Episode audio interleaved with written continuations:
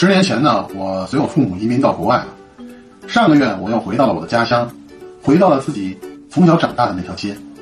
虽然好多年过去了，这条街呢一直没怎么变。看着熟悉的街景，不知不觉呢，我来到了当年自己经常逛的一家小卖店。店主呢还是那位慈祥和蔼的李奶奶。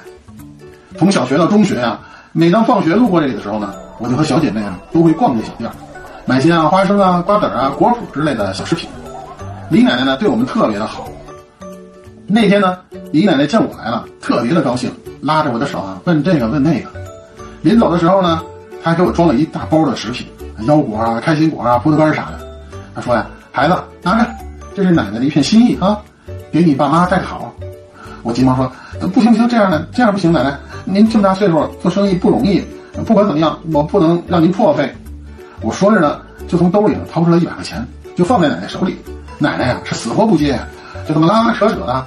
我们俩来了来回了几个回合，这时候我一看没办法，我就假装呢就把这钱呢就收了回来。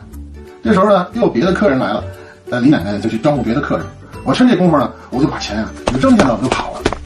我刚一出门呢，这李奶奶扭脸啊，估计看见那个柜台上的一百块钱了。她环顾四周一下，一看人没了，她急忙就奔出了店外，就一边跑一边在后面就直喊：“你站住，别跑，先！”听到奶奶的呼喊声。我加速的奔跑，不料啊！我经过那一个小巷口的时候呢，突然感觉到脚下被什么东西绊了一下，猛地一个前冲，摔倒在地。我还没反应过来到底怎么回事儿，耳边啊传来一个凶狠男人的声音：“看他你往哪儿跑，敢偷老太太的钱！”紧接着呢，我的胳膊呀就被一扔，打手就反扭过来了。这时候，李奶奶在不远处站着了，喘着粗气对那个大汉说：“他，他。”他不是在。哎呦我的妈！